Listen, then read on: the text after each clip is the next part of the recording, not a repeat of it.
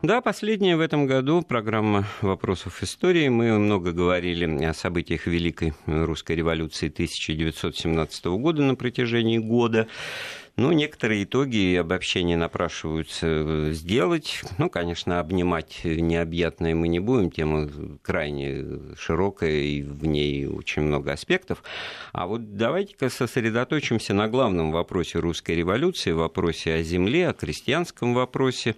Э, частый гость наших программ у нас сегодня э, в гостях Александр Владимирович Пыжиков, доктор исторических наук, профессор Московского государственного педагогического университета. Приветствую вас. Добрый вечер, добрый вечер. Вы знаете, у этой темы очень интересное, может быть, послесловие, окончание, как бы давайте обозначим сразу некую финишную, так сказать, финишный створ. Оказывается, тоже э, круглая дата, 90 лет назад, в конце декабря, точнее 27-го, Сталин, выступая на очередной всесоюзной партийной конференции, впервые сформулировал э, лозунг э, коллективизации сельского хозяйства, что теперь многие воспринимают как э, точку или дату начала свертывания НЭПа. От слова к делу еще прошло как минимум два года, да, потому что все-таки время окончания действия новой экономической политики в городе и на селе это конец 29-го, это 30-й год. Но факт остается фактом на фоне политической борьбы, вот исключение Троцкого из Политбюро как раз значит, в ноябре 27 года, то есть тоже круглая дата, 90 лет. И в этом смысле, значит, вот просто понятно, откуда куда. Значит, 17 год начинается с э, вольницы, начинается с провозглашения значит, вот этого вопроса о земле решение, значит, причем не только как декларации, но ведь на первом крестьянском съезде летом 17 года фактически все то, вот, что обнимается фразой «землю крестьянам», было уже и сделано еще до захвата власти большевиками. Правильно, да? Абсолютно.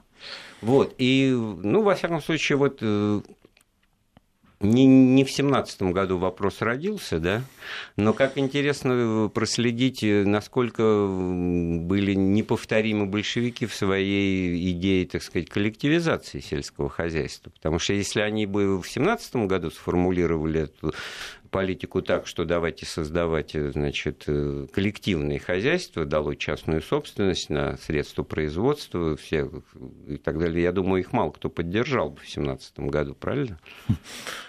Да, да, Андрей Сергеевич, сегодня тема такая хорошая, поскольку даже если вот э, сказать э, обобщенно, то речь пойдет э, о крестьянской стране, каковой Россия и оставалась вот до начала 30-х да, годов. почему вдвойне Именно важный этот разговор, страна. значит, 80% населения вот, на, вот. на уровне 2017 года, потом это соотношение менялось. Там началось стремительно меняться уже с 30-х годов. Города, начало меняться, города, да, но все-таки большинство людей жило до начала Великой Отечественной в деревнях. Это, в общем, в 59 году только сравнялось 50 на 50. Да. Я, с вашего разрешения, напомню наши телефоны 232 15 59, код Москвы 495, смс-сообщение на краткий номер 5533 со словом «Вести» в начале корреспонденции мы принимаем, и номер WhatsApp для сообщений 8 903 170 63 63. Ну, давайте, так сказать, э, к делу, да? да, ну вот э, вы уже правильно сказали, мы сегодня, когда вот э, шли сюда в студию уже, да, Э, решили, что у нас такая передача сегодня будет не совсем обычная, поскольку тема-то вроде такая обычная, на ней об этой теме много говорят. Я в этом смысле, что она очень звучит, распространенная. Вот, и поэтому можно было бы подумать, что вот очередной, значит, сейчас будет рассказ, о чем можно услышать немало в различных других эфирах различных радиостанций. Но вот мы решили, значит, поступить иначе и сегодня рассказать, значит, эту тему совершенно под иным углом зрения, в ином ракурсе, если так можно сказать. И эта тема представит христианская тема. Она, эта тема предстанет, предстанет, значит, действительно очень необычно для наших слушателей. Вот действительно крестьянская страна. Да, крестьянской страной Россия оставалась, как все правильно сказали, вот только с начала 30-х годов, когда стартовала форсированная индустриализация, соотношение там поползло уже в пользу города, естественно, там, да, вот. Э, но самое интересное, что на самом деле все 20-е годы развивались, э, уже при советской власти, развивались очень бурные дискуссии относительно крестьянского вопроса. Значит, как деревня должна развиваться, как лучше, значит, да, что в ней должно происходить, какие приоритеты в политике необходимо выстраивать. Это были очень живые, это мощные дискуссии были, тем более тогда политическая такая жизнь, она носила более открытый характер в 20-х годах, что, в общем-то, это не секрет ни для да кого. Потом о чем потом жалели, как в партии дискуссии, ой, как это плохо. Нет, нет, ну для историков это хорошо, да, потому что это все можно черпать, черпать как такой источник, да, неисчерпаемый поистине. Вот. И когда мы смотрим на все эти дискуссии в рамках советского периода, на всех авторов этих дискуссий, вот он Бухарин, там Николай Иванович, да, он как лидер правого уклона там занимал одно из центральных мест в этих Ой, дебатах. вы туда там, же да. сразу ярлыками правый, левый, это вот, мы сейчас ну, подменим да, суть разговора. Да. Где... Нет, почему? Вот эти ученые очень сильно, я имею в виду, вот и Чаянова, Александр Чаянова, значит, э, Макарова, других, там, Кондратьева. То есть это те люди, которые действительно плотно занимались сельским хозяйством, то есть деревней, крестьянством, и их рекомендациями вот и пользовался, кстати, Бухарин, и вот то, что мы называем там правым уклоном, опять к этому термину возвращаясь. Так вот теперь э, самое интересное в том, и сейчас можно об этом сказать открыто уже, поскольку мы достаточно материал уже просмотрели, что все эти дискуссии, вот, которые длились в 20-х годах при советской власти, это дискуссии можно характеризовать как завершающие это не было каким-то новым а, словом, каким-то там а, новым этапом. Это фактически э, воспроизводило все, чего было сказано ранее. Ранее это то есть до 1917 года. Я не ослышался, при царизме да, обсуждались да, да, да, я вопросы коллективизации э, сельского хозяйства. Обсуждался весь спектр вопросов, начнем с этого, абсолютно весь. И весь этот спектр вопросов затем снова начал обсуждаться уже в 20-е годы только э, большей частью новыми людьми. Ну так вот аргументируйте, вот, потому что это очень неожиданный тезис. Да. Нет, нет. Э, во-первых, что такое вот э, крестьянский вопрос? Это один из главных элементов того, что мы называем вот новой экономической политикой, применительно, значит, к советскому периоду. Но новая экономическая политика, вот, к сожалению, это часто упускают, это не только крестьянство и э, торговля там пирожками, там, и это там сфера услуг какая-то там, да, что получило ну, развитие. Картина там, да. НЭПа у многих же а рестораны, лихачи, да, да. НЭПманы, вот это да. надо все свернуть, потому что угар НЭПа не, это не тот быт, более не внешняя, те нравы. Это да. более внешняя сторона. На самом деле суть НЭПа, она однозначно в следующем. Это была дискуссия о приоритетах э, индустрии и сельского хозяйства. Что значит первично, куда направлять капиталовложения, это уже по советской тематике я говорю, да? А, то есть структура экономики. Абсолютно. Вот э, НЭП об этом, а не, значит, о каких-то там булочниках, там, лавочниках или о ком-то там еще, вот, о торговцах каких-то. Это уже такая внешняя сторона. Она была, никто не отрицает, но суть в этом. Вся дискуссия, копья ломались в верхах советских по поводу этого. Значит, э, какой будет приоритет. И очень и ученые добросовестно это изучают. Что там говорил э, Бухарин с Рыковым, да? Какую точку ну, зрения там а, Зиновьев а Бухарин имел с помнит только то, что он говорил применительно к крестьянству, обогащайтесь. Да, мы будем да. снимать пенки да. с зажиточного, процветающего сельского хозяйства, да, и всем да, да, будет да. И, хорошо, И счастье, я к чему да. веду, что все это обсуждение о приоритетах индустрии сельского хозяйства и вот эти все лозунги э, «Бухарин, обогащайтесь» и вот что-то в этом ряду, это на самом деле не есть какое-то ноу-хау или что-то неожиданное, что впервые приходится как бы рассматривать.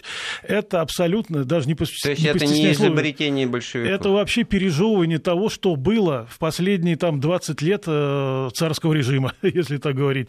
И вот это вот очень важно, поскольку все, э, вот кто дискутировал в большевистских верхах, они все абсолютно точно оглядывались на те дискуссии, смотрели туда и многое брали оттуда. И а, сейчас мы об этом скажите, скажем. Да, скажите. Вот, во-первых, э, вопрос о приоритетах. Мы его знаем, э, и вот... Э, тяжелая индустрия. Тяжелая индустрия и э, товары, значит, э, индустрии, которые товары народного потребления, и те, которые индустрии, которые средств производства. То есть группы А и Б, как мы знаем. Вот это вот такая ну, терминология советская. Естественно, там, да. группа Ну, естественно, группа А, да. Угу. Вот. Группа А и Б Значит, как, значит, будет. И вот, значит, там э, одни отстаивали группу А, значит, э, группа Бухарина, Рыков, что надо группа Б плюс сельское хозяйство. Так вот, на самом деле весь этот спор полностью воспроизводит мощнейшую дискуссию, которая была до Первой мировой войны, до еще до войны, между министром финансов царского правительства Гаковцовым и министром земледелия того же царского правительства Александром Васильевичем Кривошеиным. Вот там вся вот эта дискуссионная повестка, да, которую потом мы в 20-е годы встретим, она вся уже была озвучена, и ее уже там э, ну, просто грызлись между собой на заседаниях правительства. А кто из них был, значит, Каковцов, правый как, как, нет, Каковцов, Каковцов выступал за развитие тяжелой индустрии, что это скелет экономики. Без этого, значит, ну, государство, грубо говоря, не может модернизироваться и стартануть э, на рубежи какие-то серьезные. Поэтому он был за насаждение тяжелой индустрии. Абсолютно, по полной программе. Не только железной дороги, а вообще. Ну, догадываюсь, все. что механизм осуществления – это индустриализация да, образца царской там, России, это там инвестиции другой, западного да. Конечно, он говорил, что у нас, капитала, Каковцов да? буквально говорил, у нас э, недостаток накопления, у нас бедная страна, у нас, значит, бедное население, которое еще ничего не скопило, и поэтому инвестировать это скопленное, накопленное, да, аккумулированное в э, нужды тяжелой индустрии нереально, поэтому мы строительство, насаждение тяжелой индустрии покрываем иностранным капиталом, капиталом. Вот это и была стратегия царской России, которую олицетворял Каковцов. Но не он один, просто как министр финансов, э, мы о, о нем говорим. Так, а Кривошеин, э, Кривошеин это тот самый... кидался в бой на Каковцова. Это вы не представляете, что было на заседаниях царских правительств. А вот почему... Ну, я просто это. два слова о Кривошейне. Да. Тот самый, кто провел уже у белых в гражданскую войну реформу аграрную и, так сказать, обеспечил все таки какую-то более-менее массовую да, поддержку правительства был. Э, Юга России, то есть деникинцев и врангелевцев. Так. Хорошо. А почему только или-или. Почему не и-и? Э, нет, вопрос не... Нет, э, что первично? Каковцов не говорил, что не нужно сельское хозяйство, нужна только, значит, тяжелая индустрия. Конечно, об этом речи не... не то есть здесь нет проблемы выбора, здесь про проблема просто приоритета между этими двумя позициями. Это не отрицание одно другого. Вот это вот важно понять. А Кривошеин продвигал какую политику? Кривошеин говорил, нет, это губительно, что говорит Каковцов. И доказывал это всем. И Столыпин часто был и больше даже был на стороне Кривошеина. Что имел в виду Кривошеин? Поднимать сельское хозяйство – только. Если мы не поднимем деревню, значит, э, никакой модернизации в стране, которая называется Российской империей, не будет. И самое главное, вот это самое главное, он говорил, если мы будем поднимать сельское хозяйство, то это не значит, что это какой-то узко такой сельский вариант, да, а начнутся подниматься вот эти сопутствующие ремесла, ремесленный сектор, кооперативы и все вот, что с этим связано, да, мелкая промышленность. И оттуда, он сказал, вот из этой среды будет вырастать крупное.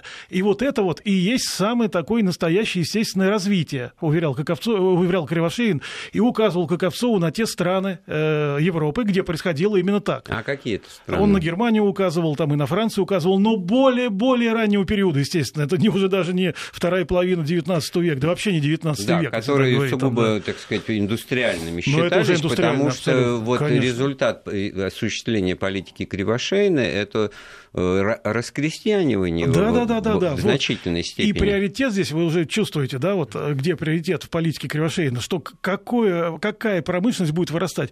Промышленность, которая обрабатывает сельхозпродукцию и производит товары народного потребления. Вот, вот группа Б, уже советской терминологии говоря, экономической. То есть не производство, вот значит, угля, там, э, стали, чугуна, из чего, так сказать, делается машина, которая опять это, добывает это, да, руду, это хорошо, уголь, но это, да, да, да. И вот этот а вот образ вот это. самоедской Конечно, экономики, да, который да. группа А вот ради производства, средств производства, которые до конечного потребителя ну, не доходят, потому что потребителю да. нужны товары народного... Товары народного потребления. Ему-то, грубо говоря, там танки не нужны, да, как мы понимаем? Ну, танки – это особая статья, потому что мы сейчас не Но затрагиваем тяжелая индустрия, она связана с военной очень сильно, как вот, мы понимаем. Ну, Здесь конечно, не мы догадываемся, связь. что да. куда на самом деле развитие приоритетной индустрии группы А э, выходит это Выходит военное военное, производство, абсолютно. И самое интересное, Андрей Сергеевич, вот во всей этой дискуссии, она нам сейчас пригодится, когда мы перейдем на советский период, самое интересное в этом столкновении, жестком столкновении Каковцова, это группа А, да, и Кривошеина, группа Б, было э, одно обстоятельство. Кривошеин опирался, на самом деле, и принадлежал к московской промышленной группе. А московская промышленность, она текстильная и легкая прежде всего, это ее хребет, это ее становой хребет, хребет костяк промышленности, да? А откуда э, вырастает ткацкая и текстильная промышленность? Вот из этого сельского хозяйства, продукцию сельского хозяйства, хлопок, лен, там, ситис, да, вот это все, оно использует. Вот эта схема, за которую э, ратовал Кривошеин. И Кривошеин, принадлежав по родственным связям, он был женат э, на одной из Морозовых, вот этой знаменитой купеческой семьи, поэтому он был свой в их кругах. Он и продвигал эту концепцию, которая близка московской промышленной группе. А теперь напрашивается а такое же расследование абсолютно. в отношении Каковцова. Нет, Каковцов к этому не имел ни малейшего отношения, ни к какому купечеству. Да, это элита бюрократическая, но в хорошем смысле слова. Здесь, говорю, это очень был мощный, сильный человек, содержательный, сильный. Он опирался на питерскую банковскую группу. То есть он был одним из руководителей таким питерской банковской группы, которая направляла политику банков. А это по определению, экономике. значит, приоритет в развитии тяжелой индустрии, все... крупных производств да. с большими Конечно. затратами, оборотами. Оборонные предприятия принадлежали или петербургским банкам, или казне. Но принадлежа казне, они имели счета в тех же петербургских банках. Как, а смотрите, там, а уже, так сказать, какая-то параллель вырисовывается из дискуссии конечно, у большевиков, хотя вот, тоже вот, ленинградская вот. уже, ленинградская. Вот я к чему веду. Да? И, и, и там как Вы это... представляете, то же самое. Мы смотрим теперь 20-е годы. Опять начинается этот спор. Вот гражданская война, да? Все отгремело, успокоились. Теперь, значит, возникает вопрос, как мы будем развивать экономику, да? Собственно говоря, как страну строить-то будем. И вот впихиваются новые силы. И то же самое, э, значит, только теперь называется группа А, должна быть приоритетной, э, потому что Кривошеин, Косов ну, этими это... терминами не пользовались советскими. Ну, понятно, просто да. Хотя э, Советский Союз у нас как развивался в хозяйственном смысле? Пятилетками, правильно? Но и это не советское изобретение.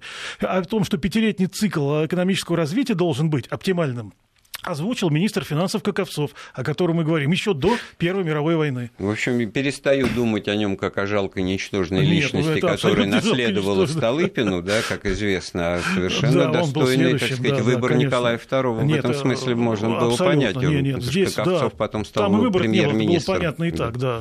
Так вот, теперь при, уже в советской власти, при периоде, в советском периоде начинается столкновение. Кто выступает за развитие, значит, э, вот этой группы А, то есть индустрии тяжелой тяжелой промышленности. И мы видим, это хорошо известно из всех трудов советских историков, да, установлено, что выступали, конечно, те, которых вот э, теперь называют таким вот словом левая оппозиция, как ее, да, то есть Троцкий, э, Зиновьев, Каменев, э, Радок, это те люди, которые ратовали за это развитие. И, кстати, Радок, я нашел э, выступление его, когда он ездил в Берлин в начале 20-х годов, он же там э, переворот этот готовил все 23-го года, он один из главных действующих лиц, и проводил большую часть времени в Берлине, и там раздавал интервью, ну, от своего имени, естественно, там, о том, как, и говорил, что да, мы сейчас в 22 году что сделали? Мы сделали знаменательный ход, говорил Радок, в открытую. Мы золотой червонец. Это полный дубликат реформы э, денежной 1800 1997 года, которая была направлена для того, чтобы привлекать иностранный капитал. Я попытаюсь ухватить вашу мысль, и правильно или нет, но другими словами сказать, значит, ставка была вот как раз э, денежные реформы, золотой Абсолютно. червонец, это был года. механизм осуществления Абсолютно. Повторить э, то же самое. Того, да. что говорил Каковцов в да. пользу э, развития тяжелой индустрии. Денег но, нет, за, да, но за счет вот иностранного Конечно, капитала его. не привлечешь, Радок, потому что мы я... уже отрезанные ломоть. Мы... Нет, а тогда они не считали. Нет? Они сказали, что мы сделали денежную реформу. Червонец, да, кстати, денежную реформу И милости делал... просим инвестиции. Кстати, что? Андрей Сергеевич, денежную реформу 22 года сделал никто иной, как Николай Николаевич Кутлер, сотрудник Минфина, еще с витовских времен. И на этой червонце стоит его подпись. Ну, Первый, потом мы его убрали. Так вот, Рада говорил, «А, мы это сделали, золотой червонец, и вообще мы теперь намерены продолжать политику э, Витте, промышленности. Прямо в газете, в интервью, последние новости «Иммигрантская газета», которая освещала обильно пребывание э, Радека в Берлине. Все, что потом э, аккуратно всё... уложилось в Рапальское соглашение между СССР там, да, да, да, да. и Германией Веймарской, потому что это были две страны, которые терпели поражение, но на основах, в общем-то, капиталистических. Да? Вложи да. капитал, получишь но прибыль, пожалуйста. Вот если мы сейчас начали говорить об этой левой оппозиции, вот перечислили этих всех, да, Троцкий был, я ярым приверженцем, значит, привлечения инвестиций и никогда не упускал речь об этом сказать. А Каменев, да, э, Лев Давыдович, да, знаменитый, он, знаете, значит, что говорил? Он говорил, а Россия и Германия обречены быть вместе, как город и деревня. Город – это, значит, индустрия, а Россия – это деревня. Поэтому, значит, э, они вместе, Россия и Германия, так же, как город и деревня. Они нам будут давать вот Но ту промышленную в рамках, продукцию. наверное, все таки концепции советской, там, и рабоче-крестьянской. А он, знаете, какая концепция была у Каменева? Вот очень интересно, я столкнулся. Он, он, он говорил, мы привлекаем, э, ведь там же привлечение иностранного капитала, иностранных собственников – иностранных капиталистов. Ни о каком э, возврате месных, русских, российских, mm. речи не шло категорически. Это было с Ленина, с Каменева, это было железно просто нет. Когда Терещенко, Михаил Иванович, э, дернулся свои заводы получить, ему сказали, все, иди вон отсюда, на дверь. А почему Каменев это мотивировал, знаете как? А это, говорит, с политической точки зрения безопасно. Иностранный будет требовать дивиденд. И все. А эти, значит, потребуют э, что-то еще. Нам звонят, давайте послушаем вопрос, может быть, прозвучит. Добрый вечер. Представьте. Добрый вечер. Да. Ой, ой, что такое? Ну, просто вы себя же еще по радио и слушаете. Не-не-не, не, я не слушаю. Андрей Сергеевич, э, вопрос, который вы сейчас обсуждаете, очень похож на современный. В Подмосковье в царское время была очень хорошо развита текстильная промышленность. Ну, конечно.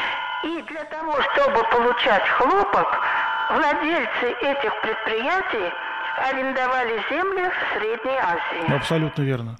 Да. да, извините, ну, очень фонит, да. Ну, Нет, смысл это вопроса абсолютно. продвигает и, наш и кто разговор. Был главным, да. Кто был главным лоббистом э, в Туркестане московской промышленности? Кривошеин ответил. Вот, и, и тогда вот у меня опять остается вопрос, почему все-таки вот как бы и или-или. Но тут уже экономика и пути развития советской экономики становятся, понятно, заложником какой-то большой политической игры, там, значит, Сталин, Троцкий, Другое дело, что потом фактически вот эта сверхиндустриализация в таком жестком режиме была осуществлена Сталином без упоминания о Троцком. Да?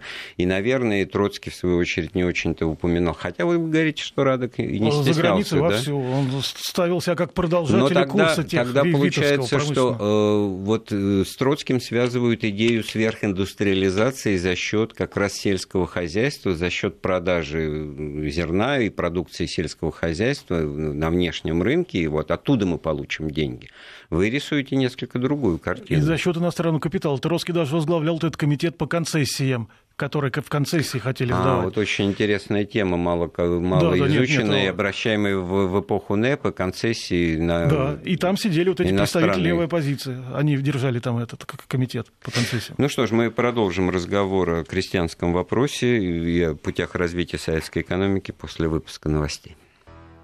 Продолжаем вместе с доктором исторических наук Александром Пыжиковым изучать историю Великой Русской революции и ближайших потом первых десяти лет советской власти с точки зрения новой экономической политики, применительно вот к главному вопросу, так сказать, русской жизни, там, кому на Руси жить хорошо, а именно крестьянский вопрос, вопрос о земле, вопрос о сельском хозяйстве. Вот э, насколько за счет него поднимать э, промышленность или, наоборот, развивая сельский и аграрный сектор, так сказать, будет э, развиваться промышленность. Я так понимаю вот эту антитезу да, между да. теми, кто призывал, значит, и, и до революции, как выясняется, еще это был Ковцов, развивать тяжелую промышленность, и а кто-то, значит, э, наоборот, как Кривошеин говорил о том, что надо развивать э, легкую промышленность, индустрию, ремесленническую, так сказать, и остальные подтянутся. Да. И все это укладывается значит, да. аккуратно в полемику уже внутри большевистской Абсолютно. партии между Зиновьевым, Троцким, с одной стороны, Бухариным. И, и лидеры вот... партии знали о той царской полемике. Абсолютно точно. Они прекрасно были об этом осведомлены. Но вот теперь о сельском хозяйстве. Вот мы начали с этого, да, что НЭП все-таки сельское хозяйство здесь новое видение того, как оно должно строиться. Как? Вот эта вот доктрина так называемого вот Бухарина-Чаянова. Бухарин все-таки больше политический такой был теоретик. Чаянов это больше ученый, как мы знаем, тем более он заявился до революции. Вот.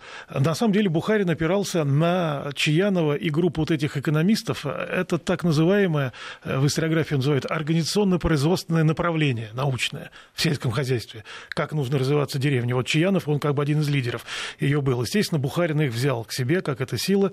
И что они говорили? Да, что Не это... пустил на философский пароход, а то бы человек э, дольше прожил. Нет, нет, да, дольше, да, да.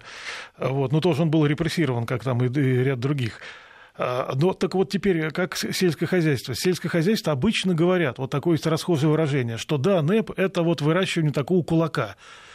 То есть это, даже это есть э, и было до войны э, в различных трудах, это такое реанимация Столыпинского курса, вот на крепкого единоличника, ну то есть кулака, вот эти отруба, хутора, там как угодно их называете, там, да. Ну то есть мы ну, вот сюда. упираемся, все, натыкали, все натыкались на проблему собственности, на принципы, да, да, да, да, да. и тогда возникал действительно вопрос, ну неужели тебе царь пирожками не разрешал бы торговать, зачем была тогда гражданская война, которая унесла жизнь 12 15 миллионов человек, если теперь опять мы имеем дело с мелким частным индивидуальным крестьянским вот хозяйством. Здесь вот собака зарыта. В чем? Что Бухаринско-Чаяновский курс, я его так условно уж называю, да, это не есть повторение Столыпинского. Вот этого не понимают многие историки. Абсолютно не есть. Даже более того, э, не понимают почему. Столыпинский курс – это есть некое отклонение от того основного наработанного магистрального курса, который был принят за вот основной, магистральный. А Петр Аркадьевич Столыпин вместе с Кривошеиным, да, их э, учителем, которых выдвигал Горемыкиным, и это такой был министр внутренних дел и премьер, они решили вот несколько, значит, форсировать эту ситуацию и насадить капитализм в сельском хозяйстве. Насадить. То есть а, товарное производство. Абсолютно. То, То есть, мы э, напрямую кулака, сейчас уже... товарные сейчас отношения. послушаем звонок, потом о кризисе хлебозаготовок в любом случае поговорим. Добрый вечер. Добрый вечер, уважаемый ведущий. Борис Михайлович из Иванова. Да-да. В вашей дискуссии я хотел поставить акценты. Промышленность. Значит, ну, что загубило Россию? Крепостнический строй. 19 век мы отставали промышленной революции, сколько не делали, все по здесь. Доказательства. Перед Первой мировой войной. Группа. Какая группа у России? Что мы производили? Пароходы, паровозы, станки. Да ничего этого не было, понимаете? Да, авианосец на всякий случай в 12 -го ну, года был. Ну что вы. все в Англии закупали, что делали. Ну были единичные. Ну что вы. Если бы этого не было, да, то мы, конечно бы, близки были к поражению Первой мировой войны. Если не большевики взяли власть, организовали время наступления Брестский мир, прекратили экспансию Германии, и потом выжили, дали ответ. Что касается дальше, да, группа группы. Группа, безусловно, должна была развиваться. Это группа э, коммунисты там или большевики не развивали. Фашисты Германии его поглотила нашу страну. Сельскохозяйство, исторические слои всегда были наши лоббизм постоянно, нас вытесняли из Европы с лучших земель, это э, климатические условия, это значит ганинозем, э, ничего бы это не дало эффективности. Не было производительность труда высокой, не было технической оснащенности сельскохозяйства. Столыпинские эти фермерские хозяйства, ну что это мелочь, где-то он в Сибири, Понятно, Борис Михайлович, спасибо. Значит, вот э, гимн э, всему тому, что, собственно Нет, ну, говоря, да. и пытались, и ну, осуществляли при Сталине. Это да. понятно, просто я хотел здесь вот э, как раз, чтобы как бы в ответ вот, вот на это вот вопрос, как он прозвучал, собственность. Вот что главный да, вопрос да. Столыпинской реформы. Проблема была. Столыпин сказал, только индивидуальная частная собственность. Прогресс заключается в ней. Столыпину тогда говорили, не Петр Аркадьевич, нет, не спеши. Все, что мы знаем о русской деревне, говорит о том, что насаждать там индивидуальную частную собственность нельзя. А что можно? И было сформулировано понятие такое э, семейно-трудовая собственность. То есть собственность, где критерием является не капитал, как товароотношение, а трудовой вклад. И вот на это этом была построена целая концепция, которая э, продвигал такой человек по значит, фамилии Александр Семенович Стешинский, такой известный. Это оппонент был э, вот, Столыпина и Кривошеина. И, собственно говоря, э, здесь в чем разница была? Он говорил, что к этому ко всему придет, говорил Стешинский, но не нужно это форсировать, не нужно, потому что Россия с резьбы слетит. Это крестьянство все равно, в конце концов, оно не готово к тому, чтобы вот в таком огромном масштабе, да, во всей массе переходить на частно-собческие рельсы. Где-то да, могут, а ну, где-то вот, не могут. Вот это очередной пример еще с очередным именем э, людей, которые радеют за народ и решают за него, что ему нужно, что ему не нужно, как бы понимают Так я это упомянул-то что... зачем? Потому что вот я не случайно сказал, вот это а, Чаяновская школа, где он был лидером организационного производства, ее все знают в литературе, что вот они, они говорили то же самое, на самом деле. Они были противники Столыпинской реформы. А уж что ж тут говорить вот о Ленине, вот его мало читают, ну, него смотреть? Ленина читать надо. А ну, он писал, надо. что да, мелкое частное индивидуальное крестьянское хозяйство ежеминутно, ежечасно воспроизводит капитализм. И этим все сказано. Почему коллективизация? Вот мне кажется так. Это они были заложниками определенной принципиальной это схемы да, чтобы... законов экономики, и поэтому Андрей, никакой чтобы частной не, собственности. Не, не, не перескакивать вот до сейчас дойдем и до этого, до коллективизации. То есть э, в чем был смысл? Вот Бухарин благодаря Чаянову, а Чаянов это перепись припевы э, всех тех царских опять бюрократов, которых они заклемили как реакционеров, крепостников. Так вот этими реакционерами-крепостниками была фактически тогда, до э, революции, до Первой мировой войны, эта программа предложена. Столыпин от нее отказался. Возникл молодой кружок, которому принадлежал Чаянов. Это выпускники, очень способные, талантливые. И они фактически Столыпинской реформе сказали «нет» и начали брать на вооружение все, чего разработали вот эта когорта во главе со Стешинским, без упоминания его имя. И здесь, когда встала дилемма, э, как быть советским хозяйством, советским сельским хозяйством при советском уже строе, вот тут все наработки царской бюрократии под личиной Чаяновской и Бухаринской школы были пущены э, э, в ход. Они не были сразу направлены, вот будет только кулак в советской деревне, все, такого никто сказать не мог уже в тех условиях.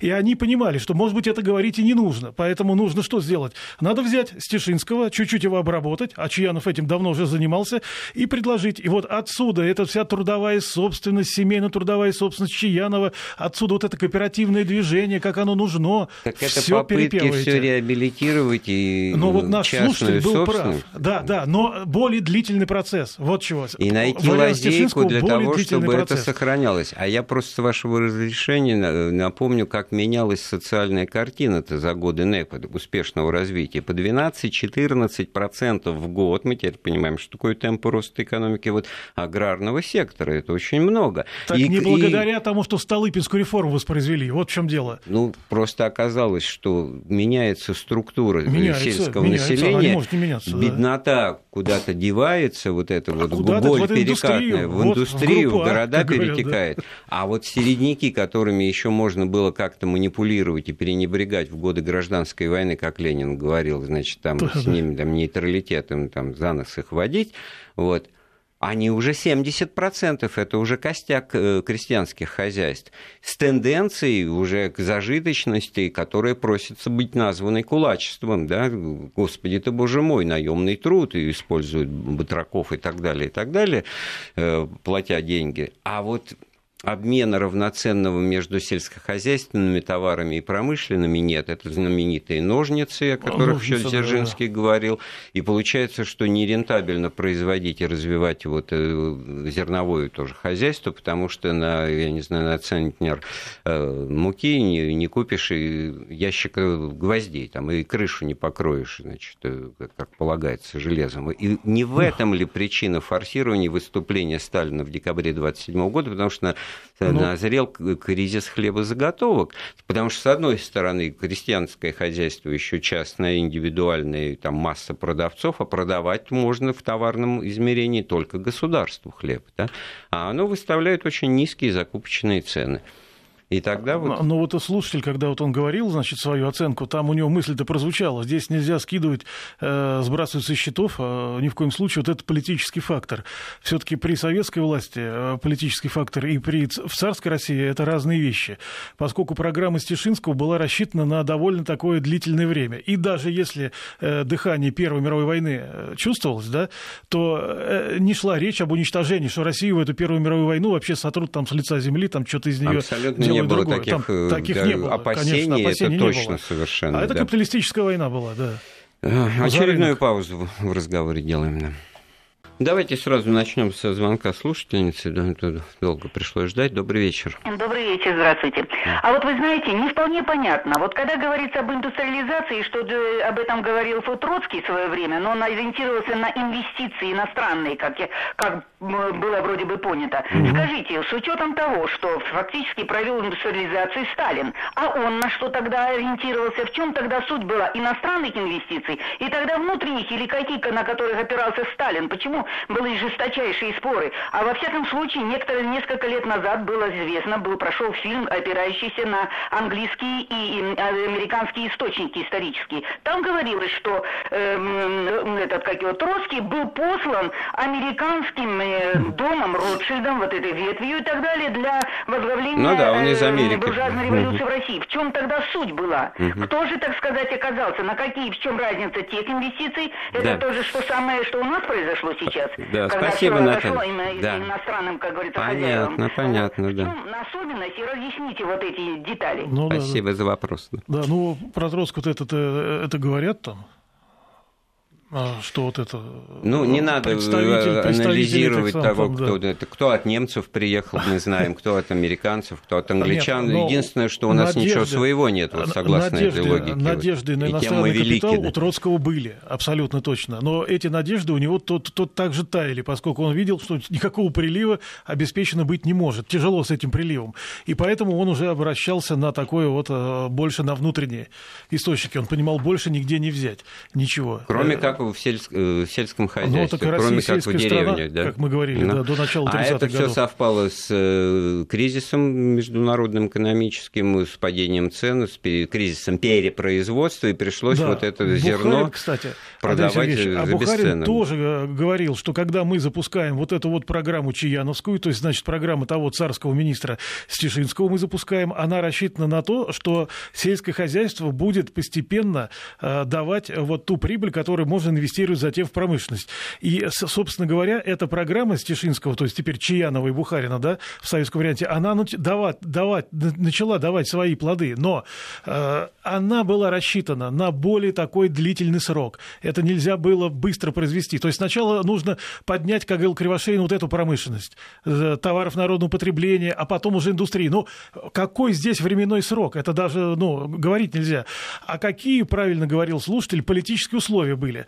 Но политические условия были такие, что все равно как бы СССР так или иначе попытаются, значит, э, э, уничтожить. Это все знали. И поэтому вот этого временного лака, который был у того же Стешинского и их копировал Чену с Бухариным, его не было. Ну, во всяком было. случае, да, необходимость развития военно-промышленного комплекса на лицо. Этот приоритет победил, Кстати, не, это не в надо голове сидело. Не думать, да? что Сталин отказался от э, иностранной помощи при индустриализации 30-х годов. Да, ну, это все сделано вот американскими инженерами, которых завлекли сюда, благо кризис у них разразился, да. и они искали применение собственного, ну, сказать, вот, э, силам. Горьковский там. автомобильный завод, так тогда все, же это абсолютно. не скрывалось, прогресс, что, что это завод Форда, купленный на корню, построенный и по известной технологии. Вот эти, да. Пока не выросли свои кадры они уже вырастали, уже это было запущено, а пока не вот, выросли. И тогда уже срабатывала модель. Мы э, от, откуда-то берем деньги, валюту, да, золото, продавая сельскохозяйственную продукцию, ну, хотя у нас да. это, так сказать, возможность для этого дает проведенная экстренным образом коллективизация, да, уже никого не спрашивают, хочешь, а не хочешь продавать, обязательно. Да, да, конечно, это быстрее. А вот в 27 год, когда Сталин выступает с этим курсом, это результат того, что он вдруг с чем сталкивается. Это же известно его вам, правда, в 28 году кризис, была да. первая и последняя поездка в Сибирь, э, да, кризис. С 15 хлеб, января да, по 6 февраля 28 Проехался, года. Да. а ему там бородатые вот мужики, вот эти вот, значит, э, сибирские крестьяне, значит, говорил, ну, а ты, кавказец, спляши, может, и дадим тебе хлебушку. Ну, безобразие, ну, ну, ну как да. так можно? Ну, давайте хлеб государству, и все тут. Вот, какие могут быть разговоры.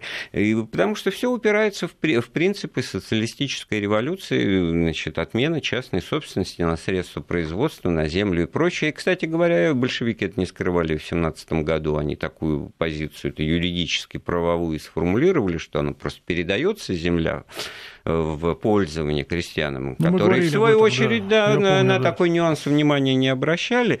Но самое это интересное, что вот революция 17 года, напоследок надо вернуться к этому, она угу. же ведь закончилась так, как она закончилась, благодаря тому, что большинство вот это 80-процентное Русью крестьянское... Вот, вот, вот, вот. То есть это ее называют э, в исторической литературе э, общинная революция снизу. А можно вот я процитирую вот э, Сергея Есенина, вот перечитал Анну Снегину, рекомендую это тоже всем, кто нас слушает, сделать. Вещь, написанная про 17 год, очень откровенная, показательная и точная. Что он там пишет? Великий крестьянский поэт. А все это значит без власти. Прогнали царя, так вот, посыпались все напасти на наш неразумный народ, открыли зачем-то остроги, злодеев пустили лихих, теперь на большой дороге покою не зная от них.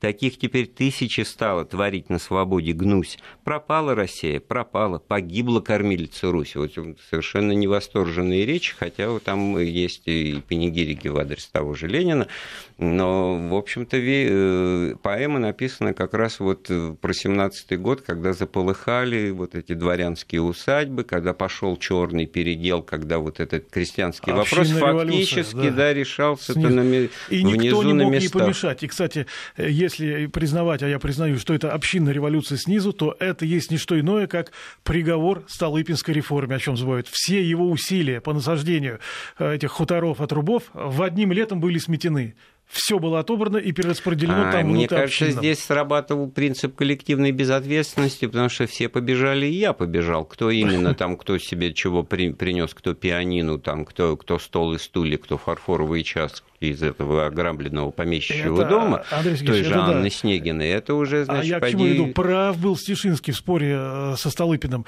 Не нужно это делать, это все пойдет прахом. Оно прахом и пошло.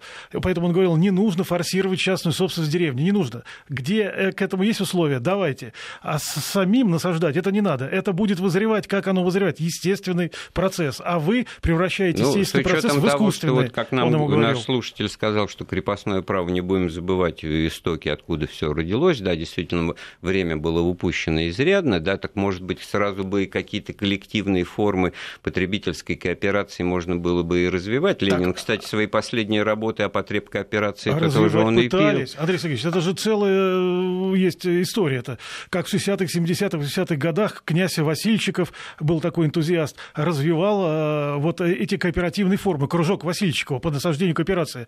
Никто не откликался из крестьян. Я смотрел все эти материалы, все а прахом пошло. Противоречие опять на лицо. Тогда получается, что русский мужик, крестьянин сугубо индивидуалист. Нет, ему надо... русский мужик не мог, Васильчиков не понял одной вещи, вот которую я в своих работах подвожу, что все, что исходит от правящей прослойки, это барские штучки, ничего хорошего от них не будет. Нет, нам это смешно сейчас, да? А на самом деле, охождение в народ, вспомните, когда студентов хватали и сдавали в полицию. Это барские сынки развлекаются. Значит, здесь нам не нужно, значит, они здесь не нужны нам опять Есенин. Мы в важные очень не лезем, но все же нам счастье дано. Дворы у нас скрыты железом, у каждого сад и гумно, это богатой деревни. Да. У каждого крашены ставни по праздникам мясо и квас. Недаром когда-то исправник любил погостить у нас. То есть э, ирония и сарказм в адрес властей придержащих, но при этом, значит, э, очень точное указание, что нам мы туда наверх-то не высовываемся, мы живем так, как мы живем, и если у нас идет дела все нормально, то просто ну, не мешайте, да, а там уже и как сложится, может быть даже это... вот это, Андрей Сергеевич, напоследок, что это кооперация, которая уже перед Первой мировой войной пошел ее всплеск, многие об этом восхищаются, то всплеск-то такой он был, количественный, но насколько он был качественный. И вот Каковцов указывал Кривошеину, что эти кооперативы, которые есть, их большинство нельзя ставить в пример, это не то, о чем вы говорите. А, а что нужно делать? И Каковцов отчаялся, и знаете, что решил сделать? Обратился не куда-нибудь, как в Святой Синод. Вы можете представить? Министр финансов обратился в Святой Синод. А знаете, с какой просьбой?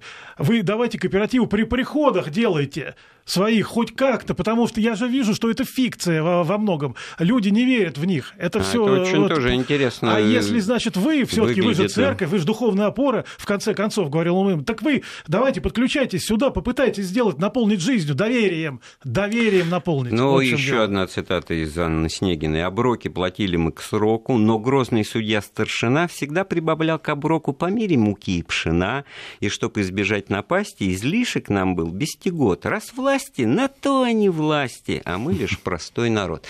Вот. А в результате вот на э, конец 17 года тоже торжествует вот это вот безвластие, о котором тоже Есенин пишет. Да. И, в общем, кстати говоря, его литературный персонаж в этой э, поэме «Дезертир», о чем он с гордостью сообщает, да, выправил себе да. липу и уехал, значит, от э, переживаний и невзгод революционных куда-то вот в провинцию. Ну, собственно, и сам Сергей Есенин в 17 году делал. Так что получается, ну, в очередной раз мы такую... Ну, мы такой интересный ракурс сегодня показать решили. Но вот, да. какой бы вы все таки вывод сделали? Получается, что все таки если возвращаться к событиям 17 года, то летом на упомянутом мной первом крестьянском съезде уже все было решено, что пройдет земельная реформа без э, выкупа, да, оно да. будет все как потом Она больше... прошла, а Чернов делал вид, что он, значит, ее признает, что он в этом участвует, министр земледелия. Един... Фактически так. Единственный там вопрос заключался в том, что когда это все-таки э, осуществить, потому что миллионы крестьян были одеты в солдатские шинели, продолжалась война, и тогда, в общем-то, если это без них делать, то тоже было бы несправедливо. Ну, Поэтому, тоже, да, так да, сказать, да, это все напрямую это связано, да, связано было с, э, с войной, и нельзя, так сказать, в этом смысле думать, что Россия войну проигрывала. Общем, Наоборот, были ожидания не самые хорошие победы. обстоятельства сошли в 17 году для временного правительства. Самый да. Комплекс ну, об этом как-нибудь в следующий раз. У нас в гостях был профессор Александр Пыжиков. Эфир программы подготовил и провел Андрей Светенко. Слушайте да. Вести ФМ. Всего доброго, всего доброго.